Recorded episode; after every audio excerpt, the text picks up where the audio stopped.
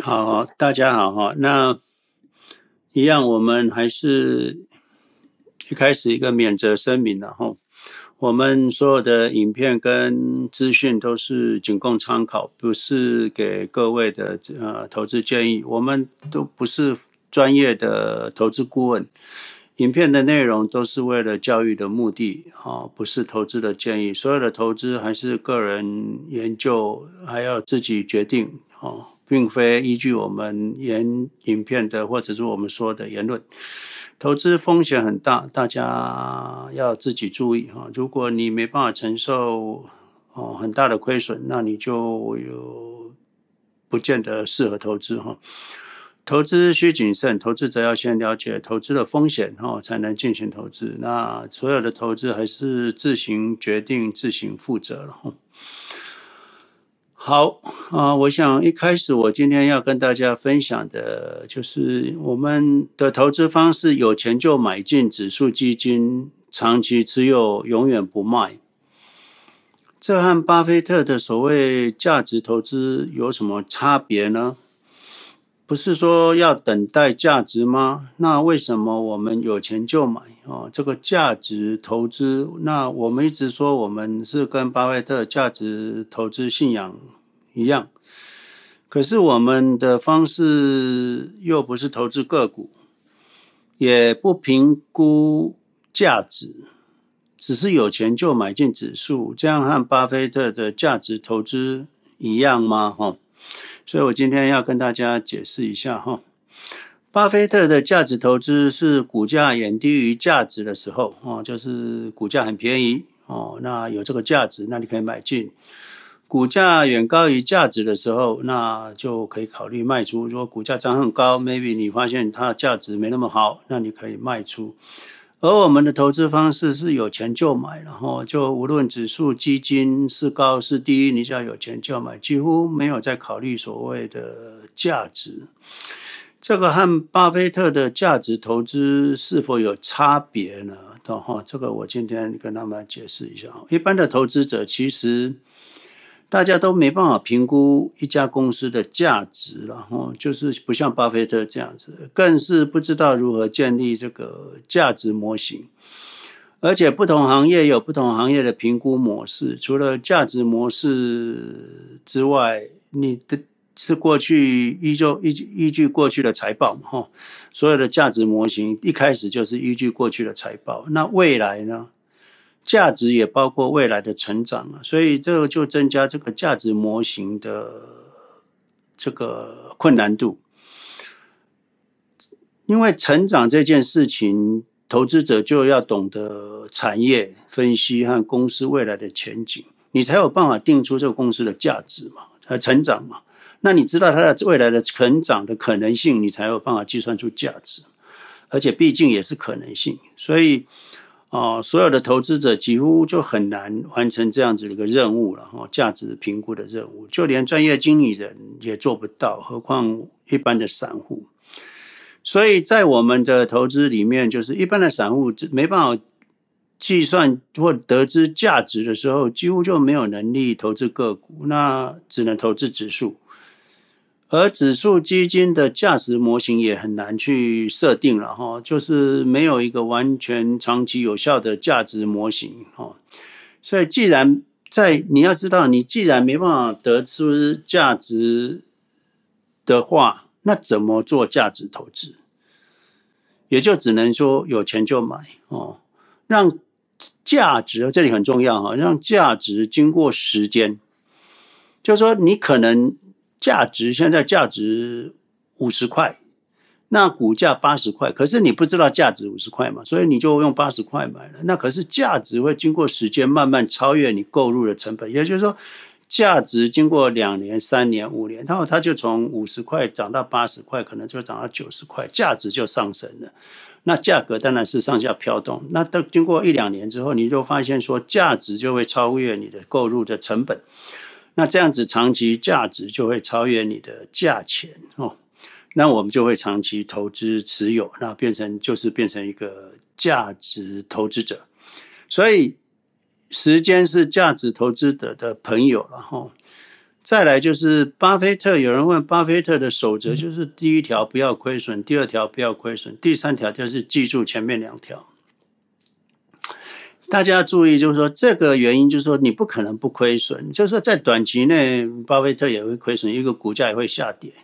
所以这个的目的就是说，你在投资的时候，你要买进，你要买对资产。第一个，你要知道那个资产是对的哦。那当然个股的话，你要懂得价值计模型。那指数的话，那当然就是是一个对的资产嘛。哦哦，泛广泛性的指数基金，那相相对于是比较正确的。那你在考虑投资标的的时候，就是要小心、小心再小心了哈。所以这个巴菲特说，第一条不要亏损，第二条不要亏损，第三条要记住前面两条。就是说，不是说不能一秒钟都不能亏损，不是的，是要你在买进的时候，好像棒球，你要挥棒的时候要小心、小心再小心，不要随便挥棒哦。如果巴菲特，你和巴菲特一样有。价值评估的能力，那当然就可以做一般的个股投资。那你就可以等股价低于价值的时候，你就买进；股价高于价值的时候，可以考虑卖出。但是一般人没这能力嘛，哈，所以就只能买进指数。这也是巴菲特所提倡的，就是建议一般人只买进 SP 五百，那也或者是广泛性的指数基金，哦，这就不会错。啊，再来就是。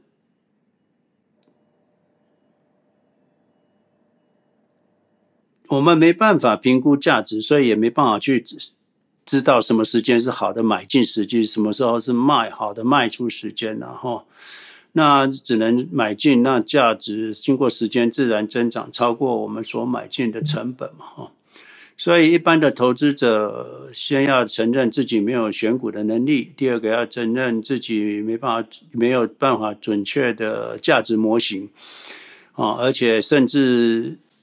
没办法对价值模型的坚信不疑，这很难。然后有时候很多价值评估，你因为价值评估发现市场啊啊价值比较好，那价钱很便宜就买进，可是市场会持续下跌，下跌，下跌，再下跌。这个时候你就会开始怀疑自己的评估模型是不是错了。那就开始怀疑评估模型错误的时候，那就就去修改评估模型。我想，哦，好像真的错了，结果又在下跌的时候杀低股票。哦，就是你会理由，你就说，哦，我是重新调整评估模型，那变成价价钱太贵了，所以你就卖掉。结果你的评估模型反而是因为市场的股价上上下下而调整，那这样子哪就没有所谓价值的东西了哈，所以价值评估模型可能是正确的，可是我们因为人性，因为股价下跌而改变了我们对价值的评估，这就是更糟糕的，就是自己也没思考，那就又接受外面的资讯，在市场下跌的时候，加上人性的恐惧，就把股票杀低 卖出了哈。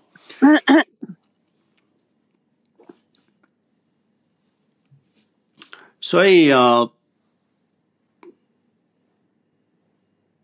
人性是让你啊啊做错的一个最关键的事事情。然后，所以还有一种就是你抱着一个没有价值的个股，你评估起来，因为你价值，可是你坚信你的价值模型是正确的，结果你就抱着一只没有价值的股票。啊，结果就一事无成，投资也没办法成功。所以大多数的投资者都是很难有投资个股的能力哈。所以评估价值的模型，当你买进的时候，市场下跌，你就怀疑自己的评估模型。那加上接受错误的资讯，怀东怀疑东怀疑西的，那就没办法坚持。所以啊，常常价值投资者。因为股价的上涨下跌而改变自己的对个股的价值的判断，这都是因为人性哈，会怀疑价值评估模型错误，或者是认为市场是错误的，好，反而坚信错误的评估模型，那造成如果要这样子，那就没办法像巴菲特一样，所以有时候。第一个，你就没办法确认自己价值模型的正确性。当市场上涨，你就认为正确；当市场下跌，你就认为它错了。啊，或者是说你错误的误认为一个错误的价值模型，而市场下跌，你还紧紧的抱着，那坚信一个错误的，啊啊啊真理，那你也是会投资失败哈。所以啊，终究哈，投资除了价值评估之外，有很多知识之外，更重要的是人性跟精神能量哈。一般能够投资成功，是要在市场哈，能够通过人性贪婪跟恐惧的考验，这是市场投资成功的主要因素。哦，所以大家记得，通常我们的知识或者是资讯，哈，只有经过你的思考，经过你的分析，经过时间历练、实践，克服人性之后，才有办法将知识转变成独有的、有效的能力，哈。所以今天先跟大家分享这个。再来就是最近的市场，当然非常的不确定，哈。所以，在这个高通膨、低成长的时代，那我们要怎么应对？哈，市场当然会会下跌，哈。那你一定要避险嘛？你怎么怎么避开风险？怎么你一定要避开风险嘛？其实不一定哈。你有另一个选择，叫做承受风险哈。如果从正常更长期的角度来思考，通膨总有一天会过去，经济总有一天会恢复。通膨的伤害是确实无法完全避免的哈。很多人就说：“我买这个，我买那个。”通膨的时候，我们应该买黄金，我买买买石油，买能源，买原物料。通膨的时候，像现在美金上涨，黄金也不见得上涨。那原物料、石油是什么时候会快速回头，你也不知道，所以哦，很难很难避开风险哈。所以。在我们投资里面要避开风险不容易了哈，所以啊、呃，记得就是那只好就是承受风险啊，用长期思考的角度，通膨总有一天会过去，经济总有一天会恢复。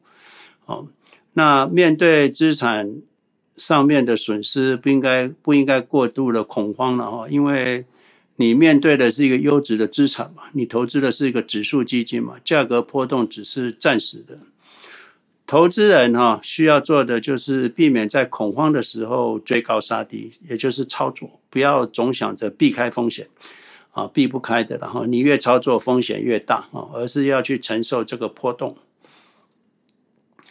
如果你自己没有办法、没有能力判断未来的方向，而一昧的在想避开风险，那反而会陷入更大的风险哈，因为你没有能力，那你是一个瞎子。走路，那你又想避开风险，那是不可能的时候。唯一的就是不要动啊，不要动。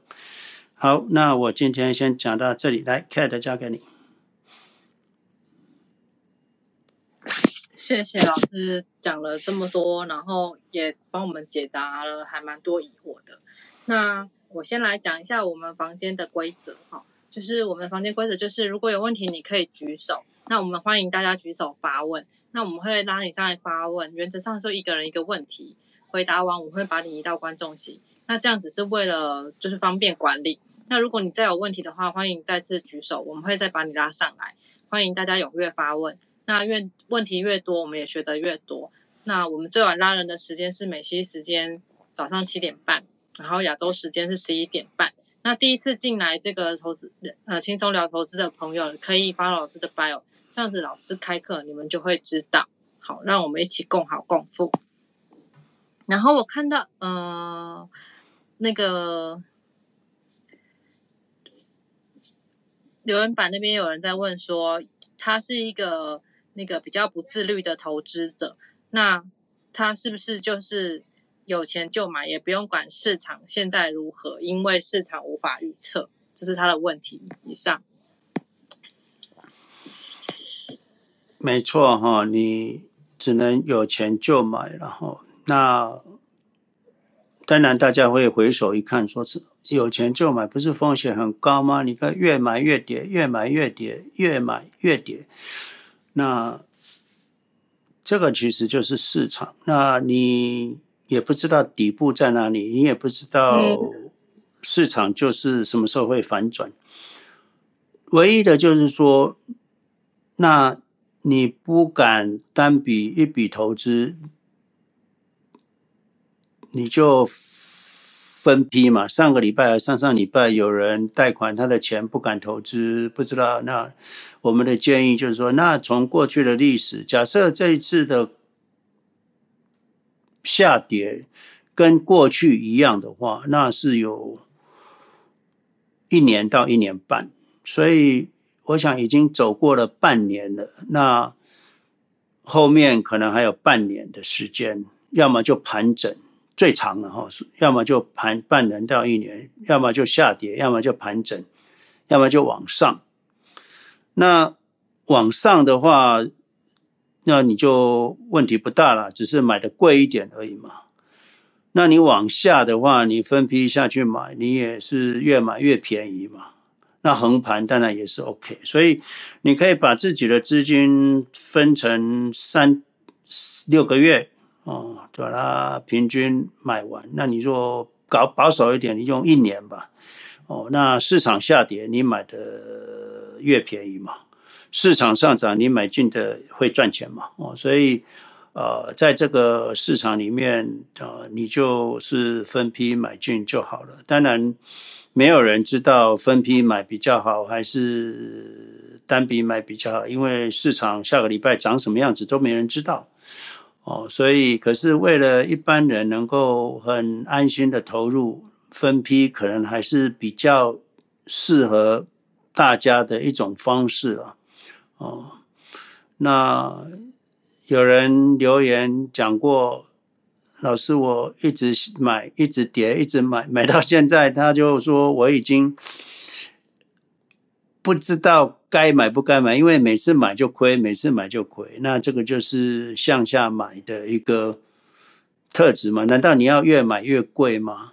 对不对？那越买越便宜，反正大家会觉得说前面买的是不是做白工了？因为没人知道，所以这些也不会。就是说，你只能还好，你就是已经分批买了嘛。那越跌你越买，除非你已经没资金了，那就没办法了。不然理论上是越跌越买是不会有错的了哈。那至于说底部会有走多远啊，是没人知道的哈。好，那我讲一件事情哈，就是说大家要任何事情，这不是只有投资哈，任何事情大家都要做最坏的打算，做最好的准备，因为你对任何事情都有压力的时候。你因为就是不知道无知的未来，所以你会造成你的恐惧。可是，将你先把这个事情最坏的状况先想好了，那你的应对策略是什么？那你会觉得你就全身舒畅，你会觉得就是这样子吧。哦，所以好像比如说你去搭飞机，那你就不知道自己搭飞机会怎么样，飞机会不会取消，这么说。那你就想好嘛，那如果取消怎么办？那就订下一班飞机吧。那有没有办法订下一班飞机？那就看。那如果说我没有下一班飞机，那是不是要过夜？要再看看两天后什么？反正你想好，就是 worst case 就是这样子。所以说好了，那现在 travel 以前美国现在已经解解除了 COVID 的 test。那以前 COVID test 如果阳性就没办法上飞机了。那你如果因为这件事情而有压力，一直压着，那天天担心我等下测试会不会是阳性，我就没办法上飞机了。那你把 worst case 想好，没关系啊，test 阳性你就再延几天嘛，哦，就是这样子。所以一样，投资也是一样。当你要认先假设，先认定说 worst case 是市场从现在开始再跌三十 percent，我我是随便讲啊，再跌三十 percent，你会怎么样？哦，你想清楚。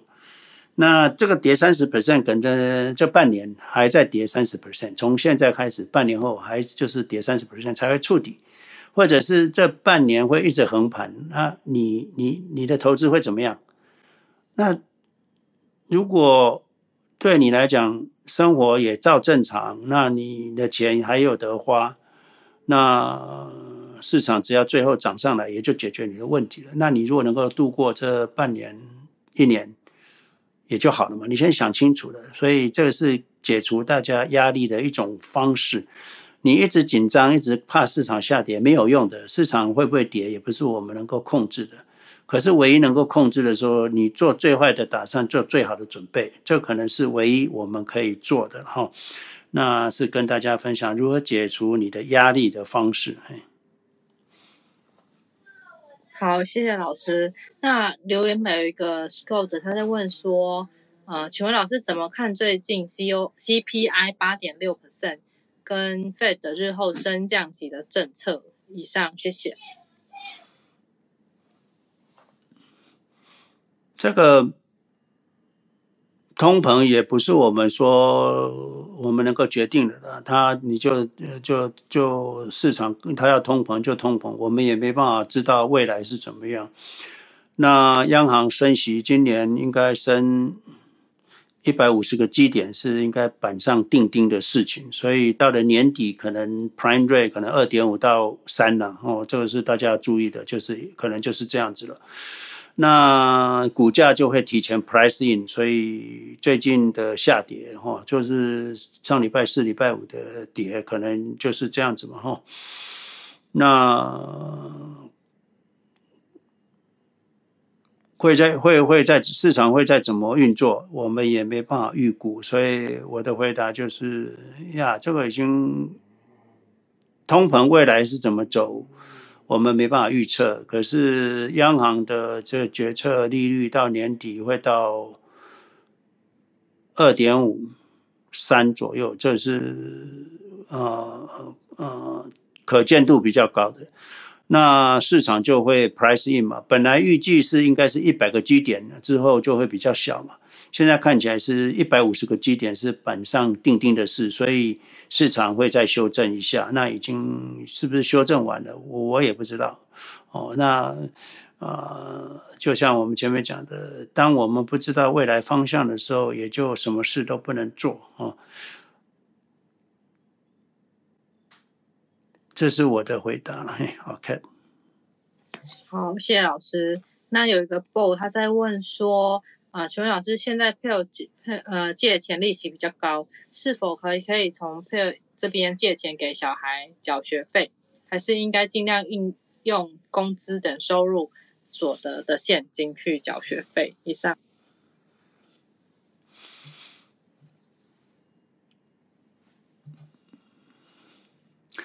你现在。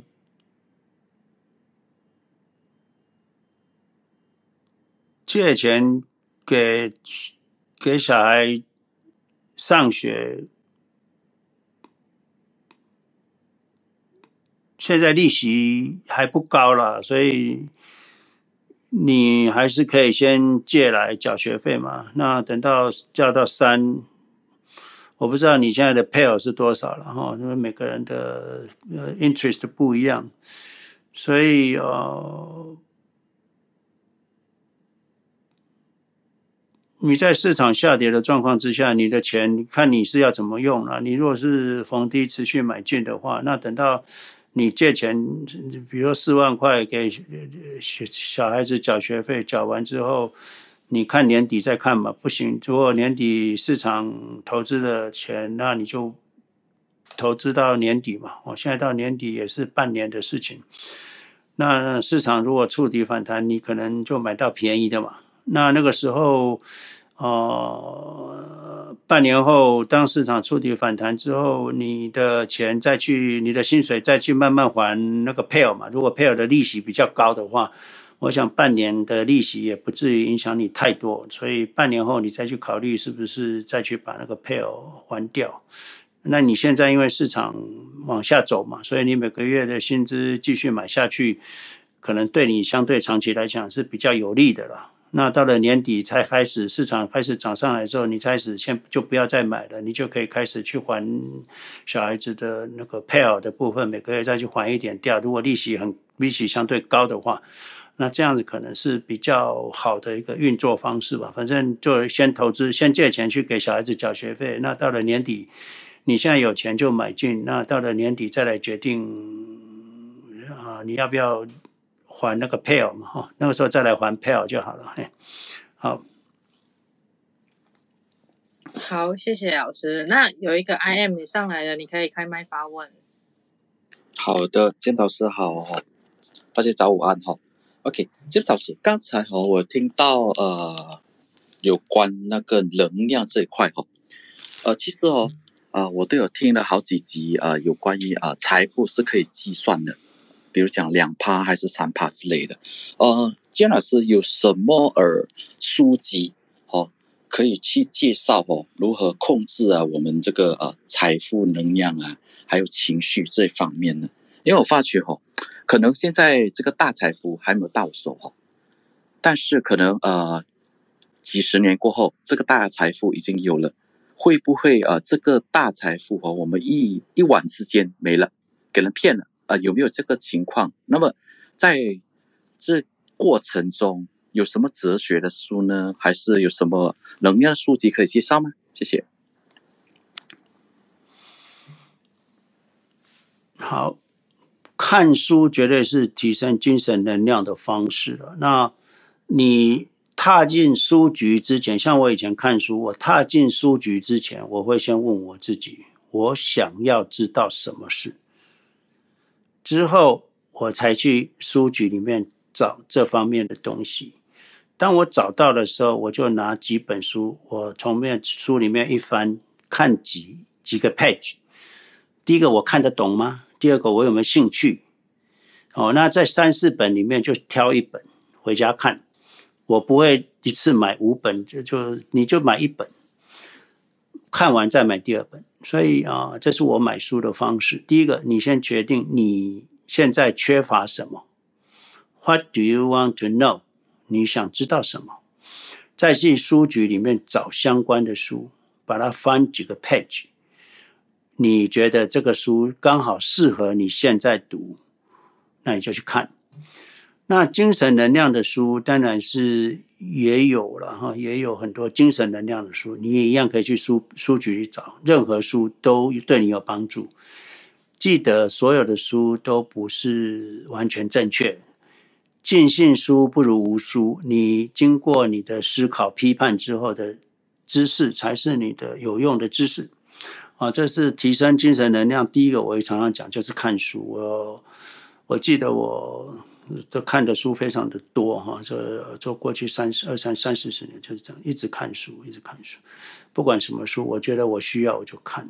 那当然，精神能量的书，你可以看看一些。对我来讲，因为我学过催眠治疗了，所以我会我看过很多关于催眠治疗的书。那那当然还有一些你们不见得大家会同意的，比如说嗨病啊，这个这个这个这个这个能量能量的书，那个你也可以接接触了哈。那我们人的。感知不是只有肉体，也不是只有我们自己。其实我们很多的知识跟所我们的所知，是从另外一个 frequency 过来的啊，不见得你一定需要学习才会有。你多做冥想啊，我我我我常建议大家多做冥想，打坐是一种调你的呼吸。那完全安静下来，这个是很好的一个思考的活动，啊，这个是诸如此类了。我也没办法说讲的一定就这样，你就是尽量把心情 calm 下来哈，才有办法啊，能量才会提升。所以我是跟大家讲，现在的资讯实在是多到哦，都是垃圾，所以我几乎不接触任何资讯。当你不接触任何资讯的时候，你会发现你的脑袋非常的清楚，好清楚，那你的能量就会提升。假设你接接受的资讯越来越多，你的思绪会越来越乱，你的能量会越来越低。啊，这个是我所经历过的，所以我常常不接触。啊，不尽量都不接触，那就会很清晰，那能量就会很高。当你接触很多资讯，你可能能量会很低，你就会心情很乱，你的心情会很低落，那你就会没办法做对的判断，当然就会被骗哦。那这个是就会随之而来很多事情会发生。哦，所以啊、呃，这是我给你的回答。我不知道 I am，我不知道这样子是不是呃有帮助？哎，好的，谢谢 James 老师，Thank you。好，谢谢 I am。那现在没有人上来举手上来，那那个我们的 Moderator 有问题想要问老师吗？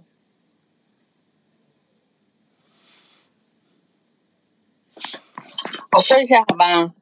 请说。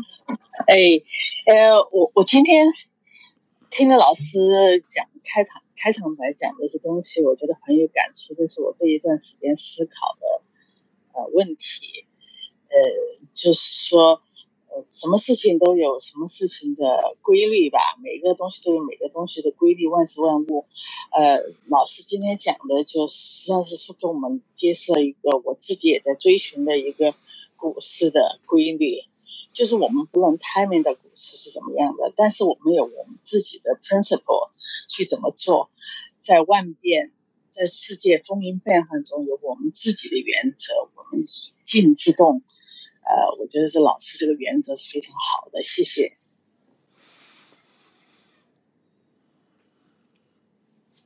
谢谢 Man，我想大家哦把你的疑问或者是你的问题啊、都尽量提出来，然后我们很轻松 open 的来聊。因为如果啊、没有问题，我就没办法帮助到大家哈。那如果大家问题越多，我们可能会互相学习的越广。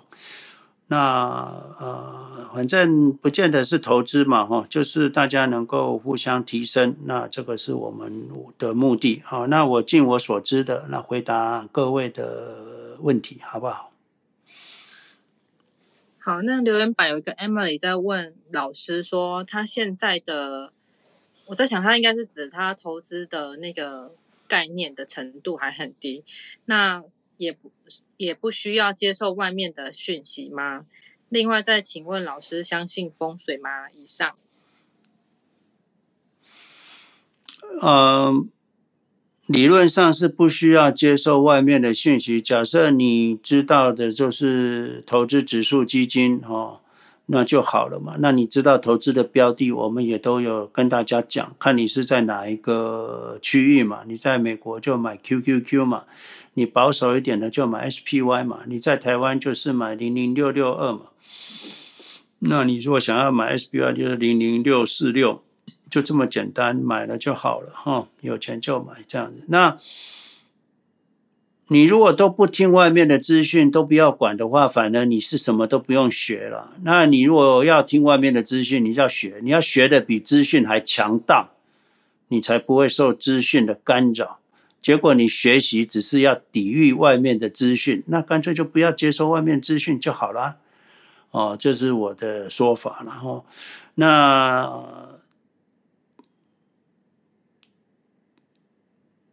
我我讲过，以前的同学有一位赚的最多的就是他只懂买，他他不会电脑，他买进了也不会卖，因为他不知道怎么卖，结果他就赚最多。所以。呃，投资是真的非常简单，只是很困难的，就是你变成要接受外面的资讯，这才是最困难的。你要如何避免去受外界的影响，这是最最困难的。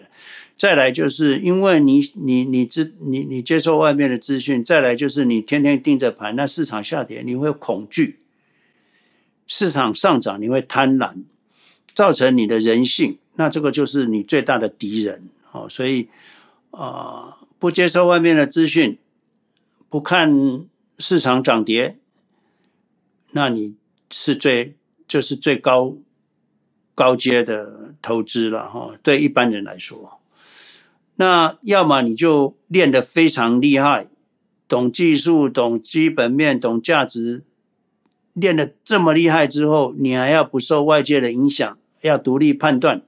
再来就是还要面对人性的贪婪、恐惧，你的挑战反而更大哦。所以我的回答就是：如果你知道的越少，其实是越好啊。这是投资跟一般的不太一样的地方。像像我女儿就我讲要讲，她什么都不知道啊，她有他的 Four One K 就一直扣钱，一直扣钱了，啊，她不是过得很快乐吗？呃，最近半年的下跌对她来讲没感觉啊，他还是继续做他的工作啊，该去纽约玩他就去玩，就是这样子啊，这个就是最高段的投资方式，所以啊，不需要知道很多，嗯，真的不需要很多，知道反而对你有害啊，这是我的说法，对一般人来说应该是这样子。我想请教一下老师，就是问一下世界上主要经济体的未来十年到二十年的他们的走势，包括呢主要几个大的大国的他们的国运，老师是什么看法？比如说美国、中国，然后包括西欧，呃，包括俄罗斯。好，呃，前面有个命了哈，不过样你已经先提了，我就先回答你哈。那命不好意思哈。啊，不好意思啊，不好意思，我没没有看到这个刺激。啊，没问题哈。那个，让我先回答你，然后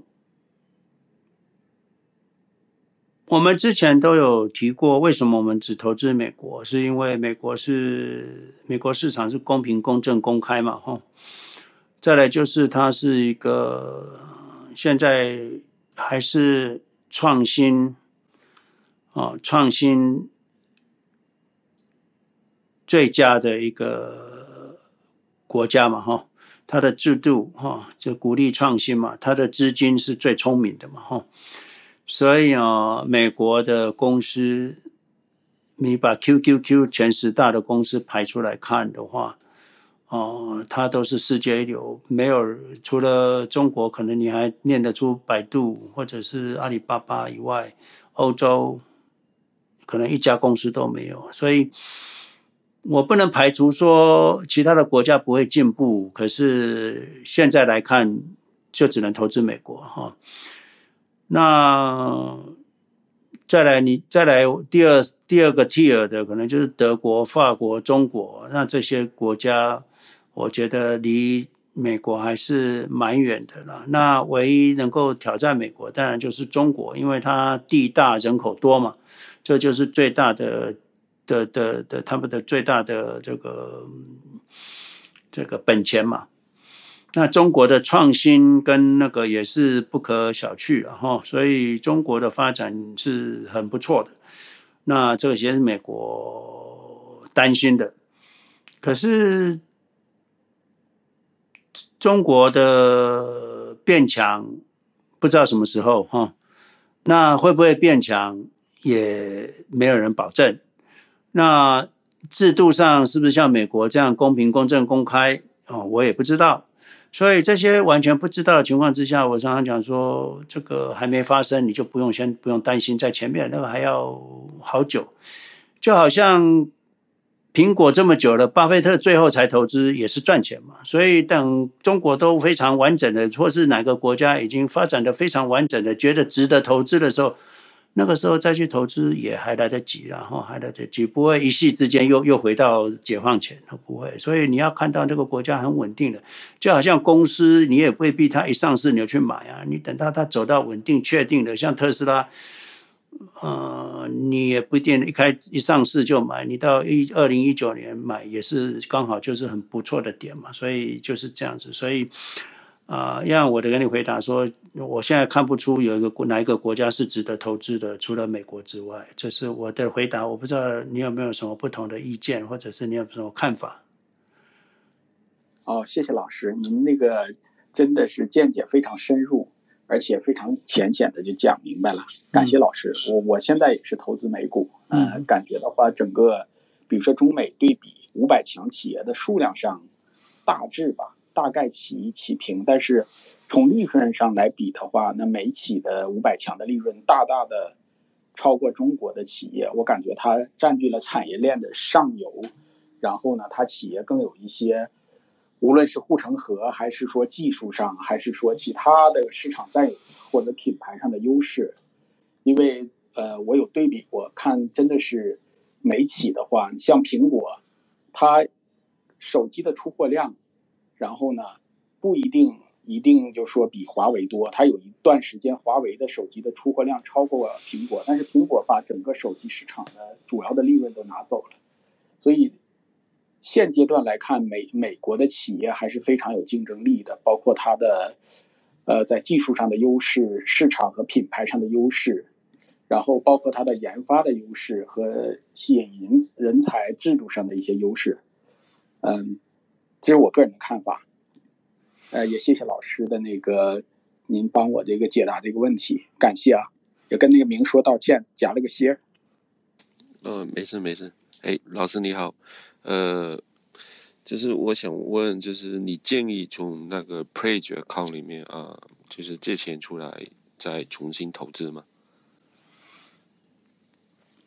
？OK，Pledge 你拿出来怎么用，我管不着哈，可是。我们 pledge 的使用就是，要么你就每年用 three percent 啊，three percent 哦，所以你你就是我的意思是，就再买进去呃 QQQ 或者我 SPY 之类的，重新再买进去，就是借出来再买，可以这样可以买？操作？第一个就是你借的钱不能借太多嘛，哦，所以我跟你讲说，风险就在于你最多。要么每年借三 percent，要么就是最高不要超过超过总资产的二十 percent 嘛，哦，这是一个安全的原则。那你借出来之后，你要做什么？你要再投资，你要买车，你要过日子，你要给学好小孩缴学费都可以啊，就是不要超过借款的二十 percent，就是说你一百万不能借超过二十万，就这样就可以了。你要再去投资，我我我没有说 yes or no，你要拿去做什么都可以。当然你，你把它花掉，不如拿去投资啊！投资当然比拿去随便花掉好嘛。OK，因为因为是这样，因为我现在就是我所有的呃 cash 都在 sideline，呃，准备分两三笔全部买进去，然后现在就是 Pledge 可以拿到两点多的利息，然后其实。这个只是我大概我房子全部供完了，然后生活上也不啊、也有自己的就是 business 可以有收入，然后呃在美国的资产只是除了房子之后，这个资产只是一部分呃就是一半吧，或者一另外一半的资产我在大陆，所以我就是想就是呃如果 play 如果我现在。买进去 QQQ 或者 SPY 分半之后，然后就是想把 Pledge 申请下来，然后就是或就是意思就是从 Pledge 里面直接拿钱，呃，再买进去。如果市场下跌，如果我全部买完之后，然后如果它再下跌，我再取出来再买，然后就是最坏。就是以后有计划，就是如果我 page 里面钱如果超出那个你说的百分之二十或者三十，然后我就以后就是大陆那笔钱如果进来就直接还 page，是这样操作，是不是可以？可以啊，你只要了都算好现金流的都没问题啊。可是你要注意哈。假设你一百万，那你七十万，那你七十万也把它买进去了，那因为市场也下跌了，所以你也借不到七十万。可能你一百万买完了，市场从一百万就缩水剩五十万，五十万的七十 percent 七五三十五就只有三十五万，三十五万你都要买进去，那五十万再跌到再跌个十万，你可能就马上会被追缴。那你从中国汇钱过来的时间有时差哈，你可能需要十个十天的工作天。那市场连续下跌也不是没有，那你还来不及。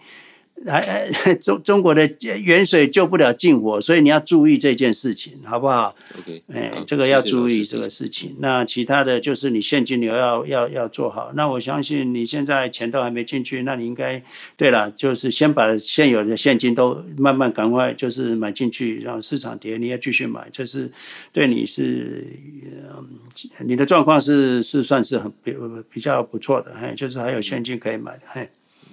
对，之前之前我不是呃，就是有跟你，我以前是 Q 是持有 QID 嘛，然后前一段时间我因为也是亏损我，所以我就看它涨上来，我就全部清了，就就在 sideline，然后现在就在规定这个计划，了解，规定好以后就就开始执行，所以就就就想把所有东西都搞清楚一下。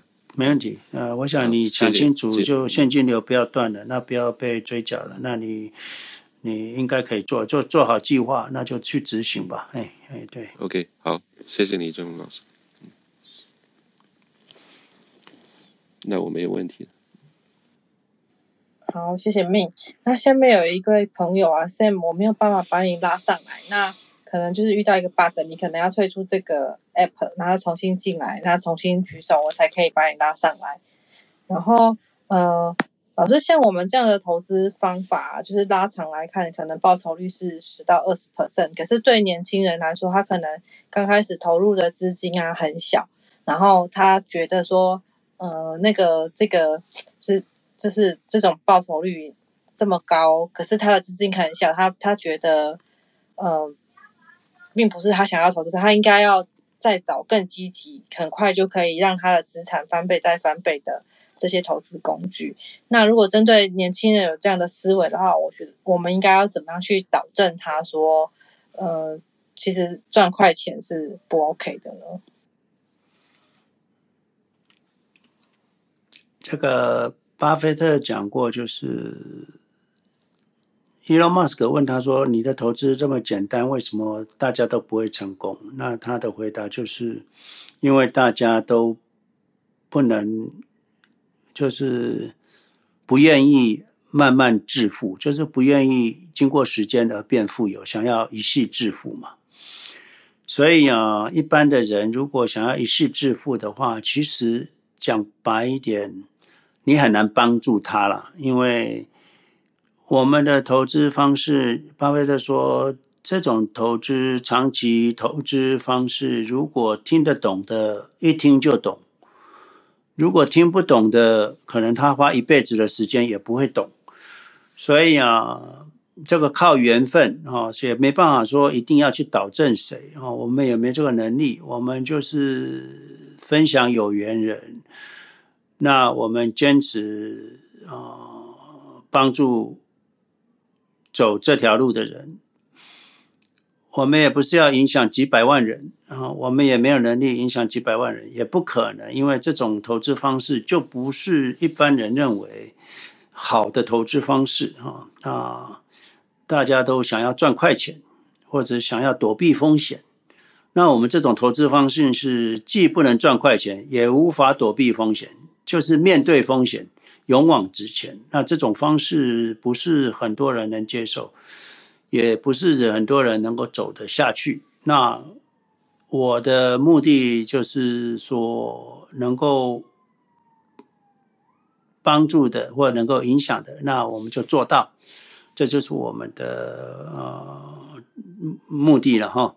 所以大家也不要说一定要去改变一个年轻人，或是他这样操作，你就他觉得不好。他还觉得你不好嘞，所以啊，没有所谓的好坏啊，就我们资讯公开，我们让有缘人能够接触到。那他如果是有缘，他就会接受；如果是无缘的话，怎么强迫也没有用。那不如嗯，他知知道不知道，对他人生是没有没有差别的。那。这个要看时机，还要看个性，还要看他的命哦。这个我们就不不用强求。说实在的，嘿。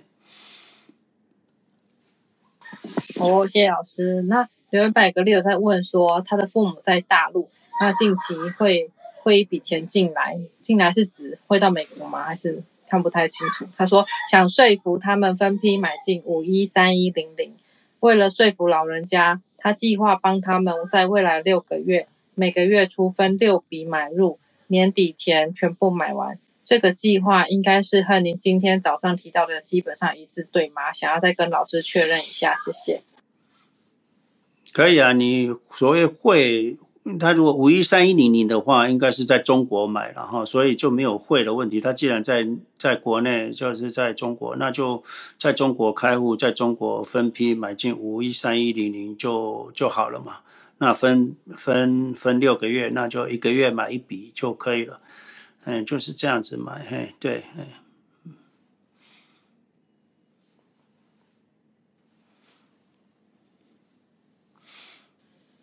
好，谢谢老师的回答。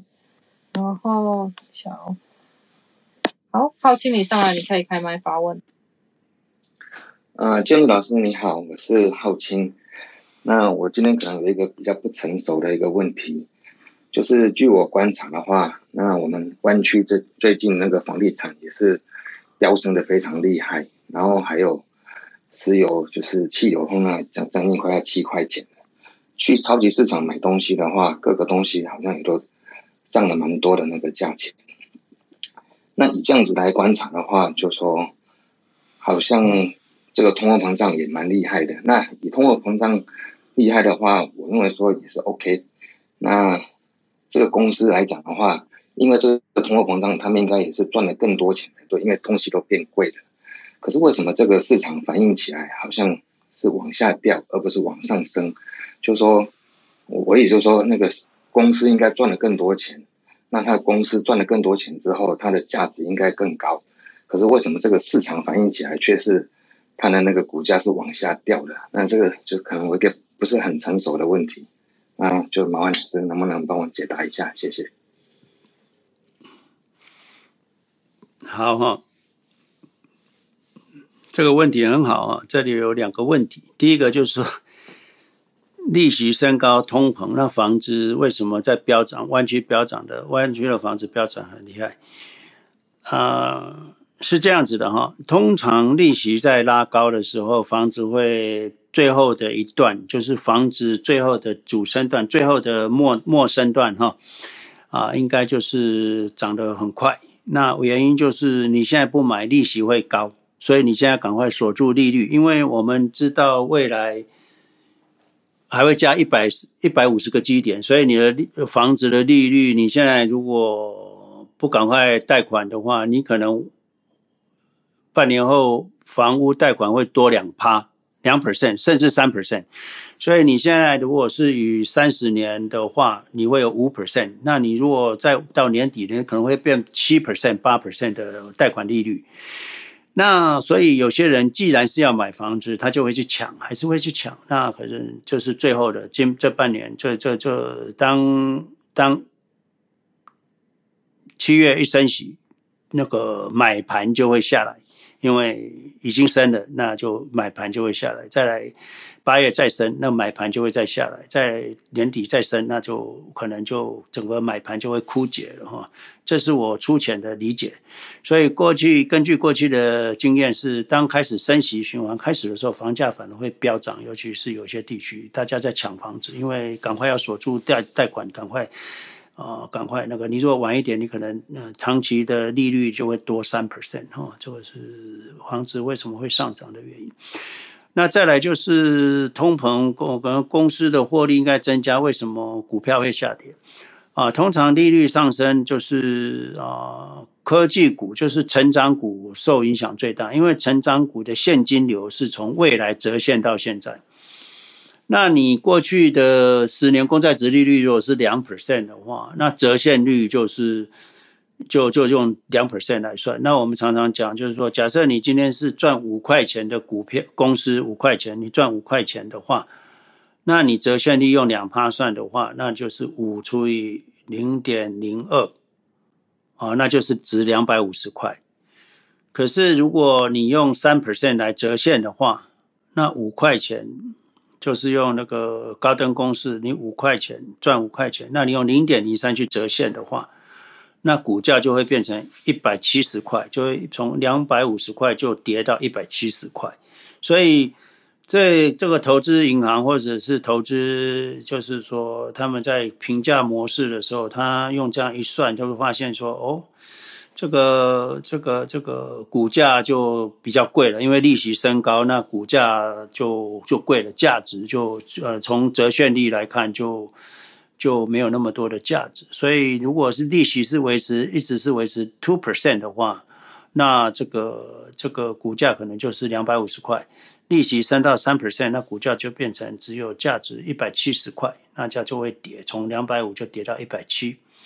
哦，这就是为什么预期利息会上调的时候，对于成长股，因为成长股通常都是未来的现金流的折现嘛。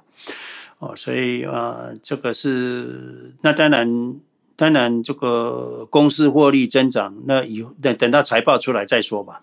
那他现在以过去跟未来的成长率一算，他就觉得哦，这这这其他的因素都不变的情况之下，利息升高，折现率增加的时候，股价就是评价模式就会下跌。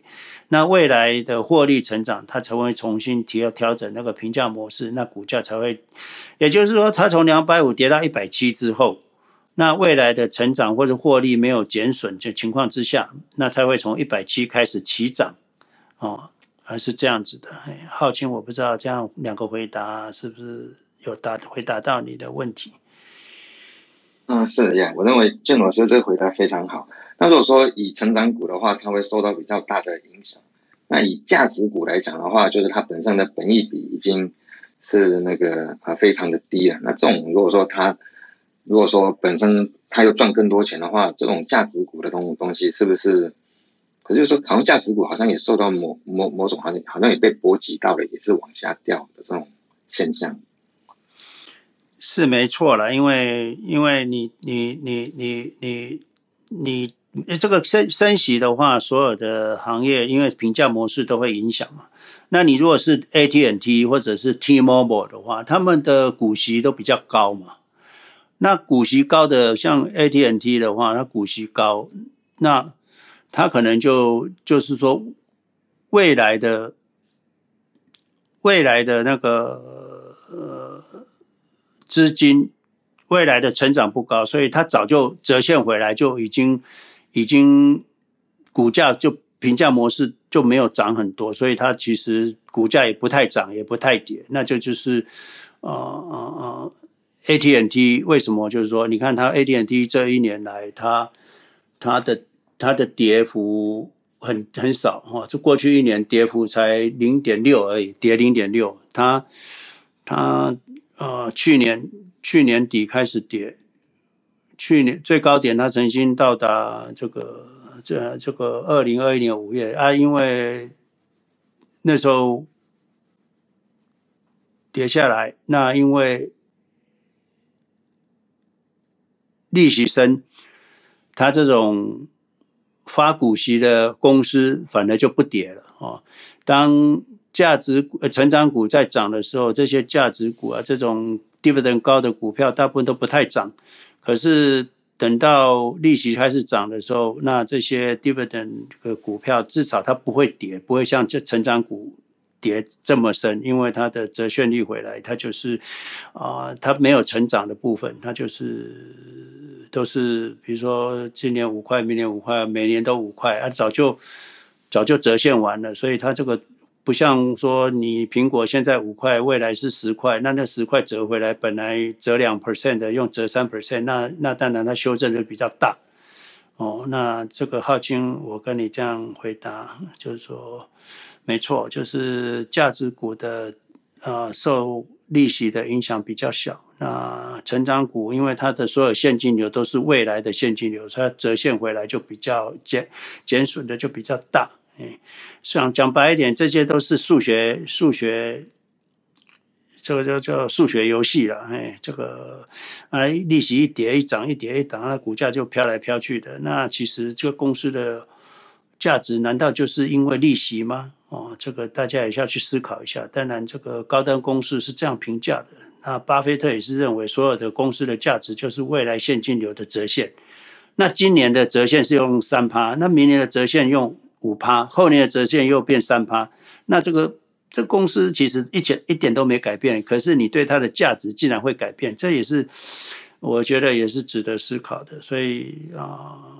这个波动就是这样来的，然后就是因为利息利率对于成长股的的价值折现会不一样，所以成长股的震荡呃会因为利息而震荡的比较剧烈一点。呀，浩清这样子的回答，嘿，嗯，也谢谢，也非常谢谢建老师，我觉得这回答非常好，谢谢。好，谢谢浩清，那。呃，我再提一个问题，就是老师，那你可以跟我们分享一下，为什么投资是嗯要趁早，然后越早越好吗？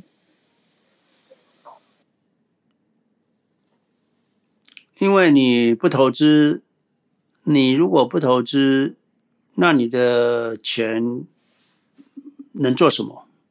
你的钱不够花，那你只有投资，只有透过投资，你才能够达到你的财富自由，或者是你的你你所想要的退休生活嘛？那你可能会说，那短期都会亏损，我怎么？那是短期嘛，哦，所以我们谈的就是越早越好啊。那今天如果，呃，假设你本来有钱，十年前你就知道投资的话，那今天这个下跌可能跟你一点关系都没有啊，因为你就是已经赚了十倍了，那稍微跌个三十 percent，对你来讲，从从十万涨到一百万，再跌回七十万，你还是从十万赚到七十万嘛。所以，那当然，我说人各有命，钱也有命。所以你现在如果不投资，那，市场涨上去就跟你没关系了。那你也没办法 timing 说市场什么时候涨，什么时候跌。那你只要长长期投资下来，你最后最终最终是获利的嘛。所以为什么要尽早？那你越早，你的时间越长，那你的风险就越低。所以我们投资的。呃，当你投资的时间越长，你的风险就越低。这以前我们讲过，当你投资二十年的时候，你就几乎不会亏损。所以啊，你让你的投资越早，你就可以让你的投资越长。那你的投资越长，你的风险就会越低。哦，这是 Kate 我的回答。嘿，好，那接续上一个问题啊，就是想要请老师，就是说。真的是可以靠投资理财，就是投资我们这样子指数型 ETF 就可以提早退休吗？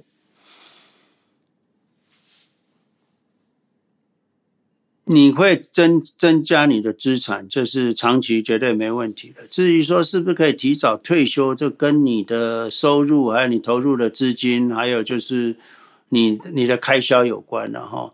今天你。你一个开销要一年要五万美金的，跟十万美金、跟十五万美金所要准备的资产是不同的。那能不能提早是跟这个也有关系。所以有的人说，那我现在只有一百万美金，我就是一一一年用两万块啊，那我一百万就可以退休了，没错啊。那可是有的人说不行，两万块一年美金我不够啊，那我要。十万美金、啊？那我就是要准备三四百万才够嘛。那有的人说我只有一百万美金，有我当然知道，有些人在美国只有一百万美金，他说那我就回台湾过日子啊。那我一年二六万两两万美金就六十万，一个月五万块台币可以花啊，可以退休了，那就可以提早退休也可以啊。所以。早一点投资，让你的财富增加。可是至于是不是提早退休、何时退休，这可能不是你在投资的时候想的事情。你在投资的时候想的就是说，OK，我要让我的财富增加，增加到你要接近你可以退休的时候，你会自己知道。哦，这是我就像我一九九零年我知道投资会让我提早退休，可是我也不知道我在二零零四年就会退休。啊，这个就是你在投资的时候，尽量把资金都拿去投资，那全力投资。就像我我我一九九零年几乎就是全力在投资，所有的省下的钱，所有的存所有的储蓄几乎都是投资。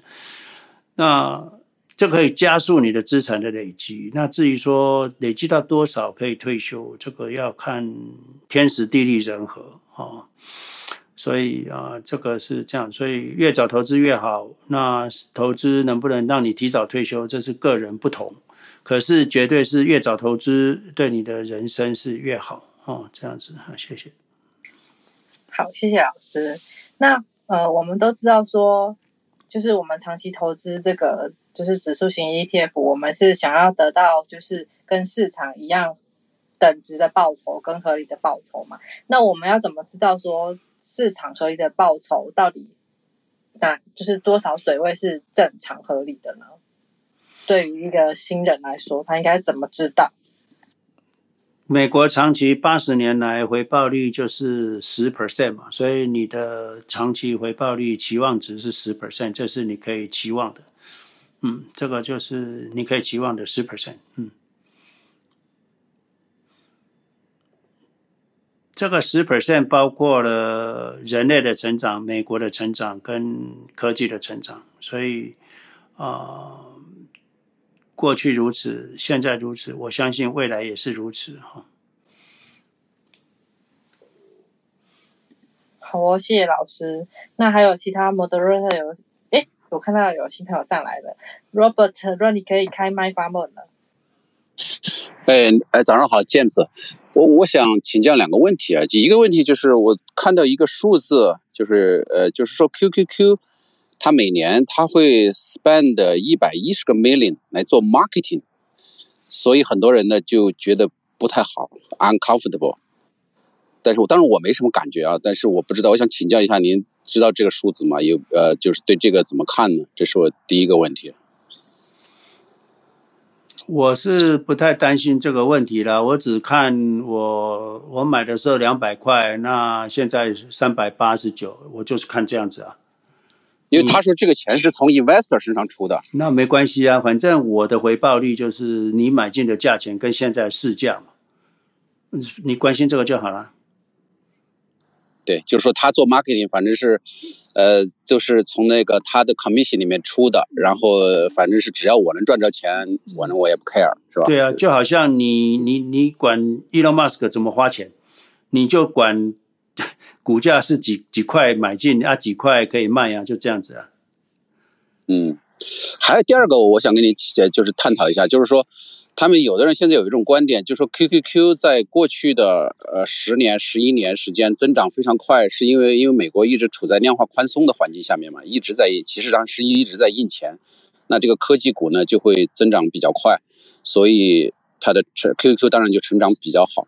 但是如果是未来的这可见的这几年，或如果说有可能更长，它如果不是那种量化宽松，都是处于这种比较利率高的情况下，钱就比较紧了，那。对科科技股，实际上就刚才您也说了，这个估值可能就会有很大的打折。那如果这种情况，我们有没有可能就是说，呃呃，我们再回到 all time high 的时间就会比较长呢？比如说会三年、五年、八年，甚至十年，呃，这种可能性，嗯，您觉得有吗？这个会会不会是一种，也是一种风险呢？好，大家要知道哈、哦。股价的成长就是跟公司的成长是同步嘛？好，还有就是现在的股价是以现在的估值来计算，所以啊，过去的 QQQ 的估值比较高，所以股价涨得比较好。那现在估值比较差，所以跌下来了。所以啊，今天好了，就是从两四百零八跌到两百八十八。那我说好了，那跌到两百五十好了，那就是从四百零八跌到两百五十，那这个之后开始起涨，起涨的斜率是以 QQQ 公司的成长率为它的斜率。那我们假设像苹果是成长二十 percent，假设 QQQ 整个平均成长是二十 percent 的话，那就是从两百五十块的二十 percent 的斜率上涨往前往往上走，对不对？SPY。SPY 的话，它可能修正没那么多哦。它从它的高点、哦，它的高点就是啊、我也不记不知道它的高点多少，我看一下哈，五十二周的最高点哦，它是从四百七十九块，那现在跌到三百八，好，那它跌到三百五好了。好，那 SPY 修正到三百五。QQ 从四百零八修正到两百五，那开始往上涨的时候，SPY 的斜率是十 percent，那 QQ 的斜率是二十 percent，它就是这样子而已啊。所以折线下来就是从跌的比较深，可能 QQ 跌四十 percent，那 SPY 跌二十二十五 percent，跌完之后开始市场稳定了，那开始要往上涨的时候。SPY 的斜率是 ten percent，那 QQQ 的斜率可能是十五 percent 或二十 percent，是这样子的。啊，Robert，这样可以清楚吗？对，但是我的理解是，那个 SPY 里面的公司，可能它就是说，就跟你刚才说，它都是股息的，它的就是现在都挣钱的。但是很多这种 QQQ 里面的公司呢，可能都是 future 挣钱的。那你要把它折现到现在，future 折呃在高利率的情况下，呃 future 挣钱的折它折到现在肯定便宜啊。那你 SPY 就是现在挣钱的折折到折到还是折到现在的话，就会更呃就会更保值一些。那如果是这样的话，那会不会就是影响 QQQ？它就在高利率情况下，它就不会就我它肯定会回到 all time high，但是我的意思就是会不会有一种风险，它 take 很长时间，因为 QQ 不是在两千年到两千零一一年这十年时间就发生过这个事儿，它上去之后，它它 take 很长时间才回来呢？您觉得现在会不会有？我就说这个问题吧，会会不会有这个风险？就 take 比如说八年才回到四百零八？我是不知道它多久会回到高点哦，可是。你如果是照折现的话，就是未来的成长率也都折现完了嘛，也就打折都打完了嘛。那打完之后，大家 reset 完之后，嗯，再来会上涨，当然就是靠成长率啊。哦，我明白你意思，你是说，当他回到呃呃，就是三百五的时候。再砍二百五的时候，再往上三百五，再往上走的时候，它就已经折完了。对啊，然后呢，都折完了。基于现在折完之后再往上走，那个走它的成长率是，就是指 generally speaking 来说，这些高科技的公司，它的成长率会比 SPY 的公司要高，所以它的斜率就会更陡一些，是是吧？是啊，明白明白的。对啊，谢谢谢谢。你谢谢你打折会打的比较多啊，fifty percent off 跟一个 thirty percent。就是当你价格下来的时候，你的你的呃你的 future cash flow 到现在 DCF 到现在这个就已经体现出来了。嗯嗯。然后大家都 reset 以后再开始重新走的时候，是你就是看你的 growth 了，对吧？growth 肯定是 growth 肯定是 high tech 更 growth 更厉害一些。是 OK，明白了明白了。好，嗯，哎，Robert，谢谢。好，谢谢谢谢。嗯，谢谢 Robert。那麦克麦克，你可以开麦了。OK，我我有一个很快的问题，就是问老师，上个礼拜，也是不是我听错，还是那个 Clubhouse 你有你你有提到一个是，后来我也在吉米的房间问了很多人都，大家答案都不太一样，就是说您说那个预算如果开始有平衡或是盈余的话，这是一个股市的一个大灾难的开始。我想可不可以让老师再讲解释一下，这是这是什么原因？好，还是我听错了？好，大家知道哈，很多。时候，像罗斯福罗斯福时代，他那个时候是有有啊、央行没钱了嘛，哈，央行没钱了，所以他就要把这个黄金啊，大家不能持有黄金，要把黄金都归给央行，让央行能够宽松货币，能够发行这个票据。那这样子才有办法解决当时一九九一九一九二九年这个 Great Great Recession Great Depression。那可是呢，他还是没办法解决整个经济问题，因为罗斯福总统还是在做预算平衡，他没有啊扩大赤字，所以他就没有很快的把经济救起来，一直到第二次世界大战。大家知道哈，如果你们如果发现的话，其实两千年的时候，克林顿总统当政的时候，那时候的预算不止平衡，还有盈余，就就会造成整个经济会往下走。当经济往下走的时候，国家还有盈余，那这个就是问题，这个就是问题。所以啊，当你会发现一个国家在关注于预算平衡的时候，通常资金是收缩的，那这个收缩其实不利经济，也不利投资。所以啊，不只是不只是央行有宽松货币的能力，你要知道政府也有印钱宽松货币的权利。所以，可是政府都不发行债券的时候，等于政府不借钱的时候，那政府就不花钱。如果政府不花钱，那经济就会垮掉啊。这个是。为什么一个政府如果关注于债务平衡的时候，经济会不好？那不利投资。另外一个就是，其实我们百姓也是可以印钱。所以假设我们今天百姓不借贷、不借钱买房子，那经济也会不好。所以大家知道，可以印钱的是有三个：一个就是央行，一个就是政府，一个就是百姓。所以百姓如果不消费，那就不借钱，不借钱，那这个经济会萎缩。一样的，政府如果平衡赤字的时候，那经济会很糟糕。政府如果花钱的话，经济会很好。所以我说，如果一个政府关注于预算平衡的时候，等于就是说，他一直要减除、减除、减除债务的时候，不利经济。那这个麦克，你听得懂吗？呃，大概懂，就有。可是问题一问在这里，就是说那个储蓄率现在最近好像有一阵子突然很高，最近又拉下来了。那高最高的时候好像就是那个那一阵子好像股票最最糟糕的时候，那好像也是也是这个问题。那那老师是不是又也是觉得说人民的这个？可是你这储蓄率一跌下来的话，代表大家又出来花花钱了。那那通货膨胀又不是就变高了吗？那这通货膨胀变高的话，股票一定是不好的啊。那我就我就在想到国家的预算跟这个这个这个储蓄率是不是有有直接或是根本毫无毫无关系？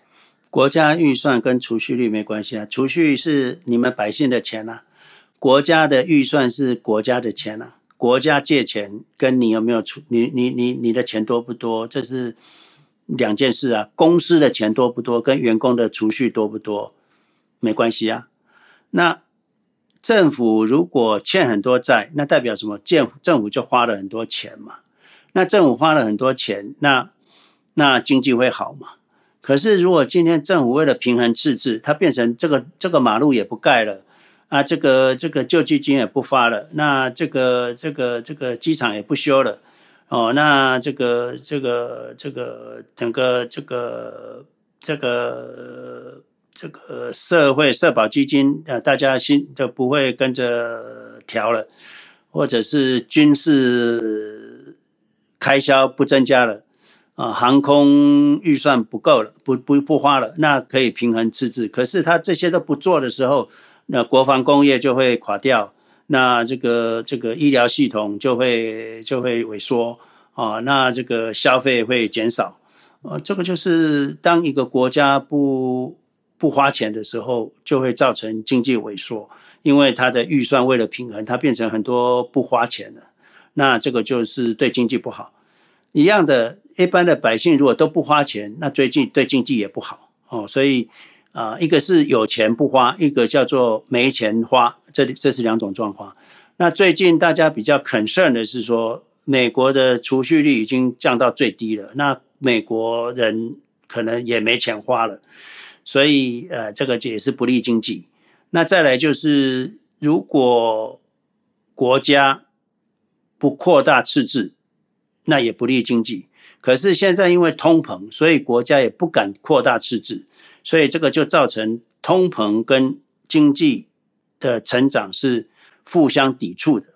那这个看你要治疗怎么治疗，这个就是要央行来处理。那央行就是要看。呃，经济还可以承受的情况之下，好像就是说，一个人他血液太多、太臃肿、太肥胖，怎么让他减肥又不影响他的健康？这是央行要做的事啊！嘿。哦，这样我我大概有有一部一部分的初步了解，就好像有些时候，像公司的 CFO 常常会要求一公司的 CEO 说：“你不要留太多的现金。”他说这样会减少我们的 enterprise value，因为那个 market cap 减掉 cash 才是你公司的 market 那个 enterprise value 嘛，所以现金太多的时候，反而这个企业变得没有价值了。哦，我现那以前的时候不是听得懂这个，我现在懂了，谢谢。对，你的 ROE 会太低了。对对对对，以前不是很清楚，因为觉得现金是要要留在那边，不，他是大家希望你是有 cash 的，尽量去 acquire。Business 或是 invest 的，应该是这样，对不对？我不晓得老师是是是，是对。其实照经济学家的预估，央呃美国应该再扩大一倍的赤字，因为啊、呃、最好最有效的就是它每扩大赤字能够提升 GDP 的数量，那所以它要提升到这个边际效应到最顶最最极端的时候，那是最有效率的。所以啊、呃，你扩大赤字到一个程度，就是最 optimized 的状况，就好像。你一个人都不用不用贷款买房子，你觉得是对吗？当然是要借款买房子是比较好嘛，对不对？所以这个就是啊、你如果有人贷款买房子的，在可容许范围之下，可以缴得起贷款之下，当然一次贷款买三间房，跟用现金买一间房的人差别就很大了，对不对？所以一样啊，你要扩大自治，要能够运用债务，那不管是对社会、对国家、对个人，其实都是好处的，在不造成恶性通膨的情况之下。嘿谢谢谢谢老师，我那另外一个一个感想呢，因为有些时候常常会发现到那个年轻人啊，由于我自己也年轻过，那会喜欢在股票市场里面去用各种不同的技术，包括用这种理论去判断啊，就是去操作，比如说尤其那个期权的问题，因为那个有以小博大，很多时候这个这种非常难，有些时候你要去告诉这些年轻人你不要这样做，他们听不听不进去的，就就像 昨天我听到我太太跟我妈妈在聊天的时候。我妈就在讲一句话，说：“呃，这个这个这个瞎子吃汤圆哦，心里有数。可是他会很难过，是因为他会不会看到别人，因为他看不见，他会觉得是不是别人的碗碗里面的汤圆比他还多？所以我觉得这个就是一个心态的问题。老年老年人家书读的不多，因为我妈根本不太认识字哦，汉字根本认识不多，所以他这种道理很简单，就是说有些时候你会 envy 或是 jealous，这种时候反而更更糟糕。现在年轻人就很怕说，哎，我我我在股票上面怎么会输给别人？”其实很多时候你就不要动，买了就放着。可是他就要在这边说：“哦，我这我这样子多多赚了五千，这边多赚两千。”所以这个就是好像是瞎子吃汤圆。因为有些时候我们是人是活在这个比较盲目的状况，就是说不自己不知道的时候，就像我们自己好像都是瞎子，自己吃完自己的汤圆之后，还要觉得是别人对别人的碗里面的汤圆是比我多。哦，这个这个这是这是老昨天晚上刚好听到我妈妈跟我太太在讲讲这个事情，觉得哎。好像有点感觉，尤其在 Clubhouse 里面碰到那些年轻人，常常来上来分享他的成就。哇，今天我又炒了多少钱，赚了多少钱？其实这个东西其实就像那个那个那个那个 Charlie Munger 说的，Let it let let them let them，让他们说吧，没有关系，你不要去管。那个 envy 跟 jealousy 还有 greedy，事实上都是我们的 sin。OK，我我我只想分享这个，谢谢。呀，谢谢 Michael，这很好，就是说你专注你自己就好了。你不要去管别人啊，你只要专注，你才不会去羡慕啊，你才不会嫉妒，你才不会有贪嗔痴。你让自己很干净、很资讯很清晰哦，都没有杂杂讯，是最好的。所以我一直都是要保持自己的清晰哦。像我以前工作，我也不会管别人的薪水怎么样，我只专注我的工作。我只知道我的工作如果越好，我的薪水就会增加，这是很自然的。可是我不需要跟人家比，我只要跟自己比就好了。所以啊，投资者一样，就是说你不要管别人赚钱或亏钱，这不是你的 business。你只要管你自己的投资，那一个长期的计划，那你会知道你长期会有多少钱。短期的事情不要管。我常常讲，如果今天今天突然之间闪电之下跌三十 percent，闪电哈，跌三十 percent，它之后拉上来之后回到原点，你完全没感觉。所以你如果把未来半年把它当做这个，好像这个新那个那个那个。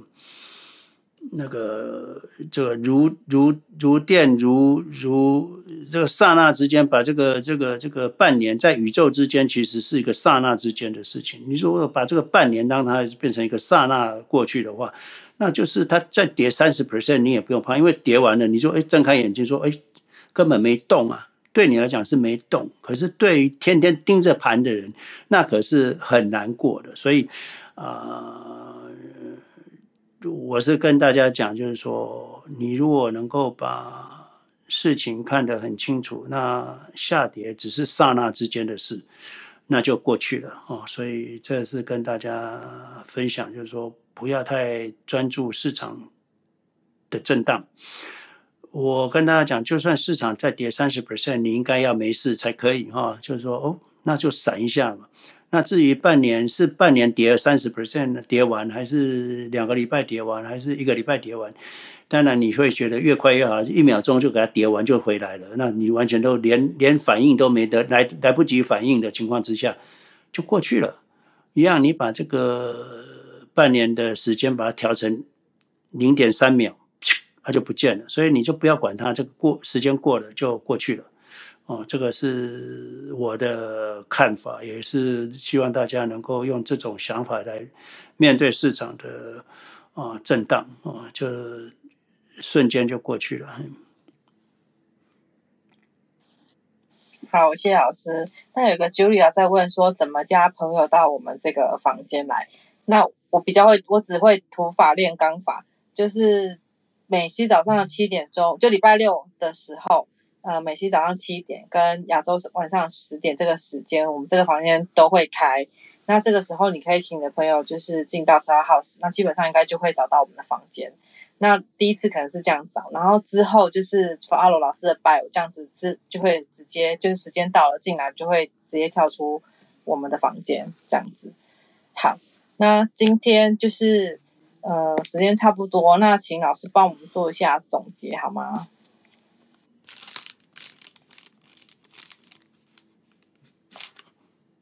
好，那个你们可以加我们的 Clubhouse 的 Club 了，就是 CLEC 的 Club 哦。那我们如果有开房间，你应该就会接收到通知哦。就是我想这个是哦，对，在我的 Bio 里面就是有一个 CLG 投资理财交易学院的 Member of 的什么哈，那你可以点进去，那就加入 Member，所以你就可以。呃，接收到我们这个 Clubhouse 的通知哈呀，我想啊、不管是通膨，或者是加息，或者是经济好不好，这个过去都发生过哈啊，两千年发生过，两千零八年发生过，那可是都会过去，而且很快就会过去，所以大家不用太担心。那只要开始市场触底，开始往上走，那大家日子就会比较好一点。那这个日子都会来，不用担心的哈。唯一的就是你现在就专注过你的日子，有钱就是分批继续买进去，那就好了。啊，自己市场会怎么跌，怎么跌下去就怎么涨回来，所以你也不要去啊担心市场啊。尤其我们是买进指数的，呃，都会涨回来的哈。啊，如果涨不回来的，那那该担心的不是股市的问题，而是其他的问题了。啊，只要人类，只要美国，只要科技，啊，大家都在努力上班，努力成长，啊，你的投资就不会有问题。啊，这个是我跟大家分享的，所以不用担心，啊，很快就会过去，而且市场就会很快掉头向上。至于多快，一年快吗？半年快吗？还是三个月快？这都不用担心的，就是早晚会上来啊。这个是我投资三十几年来一直一直都在面对的事情啊。你们第一次可能有人第一次，有人第二次，有的人过去面对了也没感觉，那现在开始比较有感觉了，那也很好。当你度过一次之后，我想你就对未来的投资更是这个。这个云淡风轻了哈，那你会更舒服啊，这个感受上就不会像这次这么强烈哦。那这次我都会陪着大家，一定要一定要这样走走下去哈，直到雨过天晴啊，没问题。每个礼拜我们都会在这边哈。好，那我就先补充到这里喽。好，谢谢老师。那我们这个房间就隔两分钟我们会关掉这个房间，然后这些时间就是留给呃还没有加老师。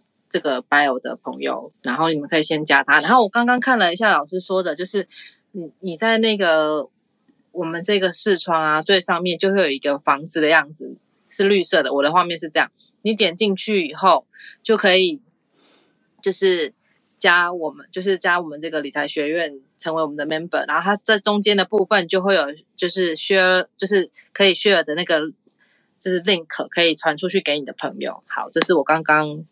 看到的，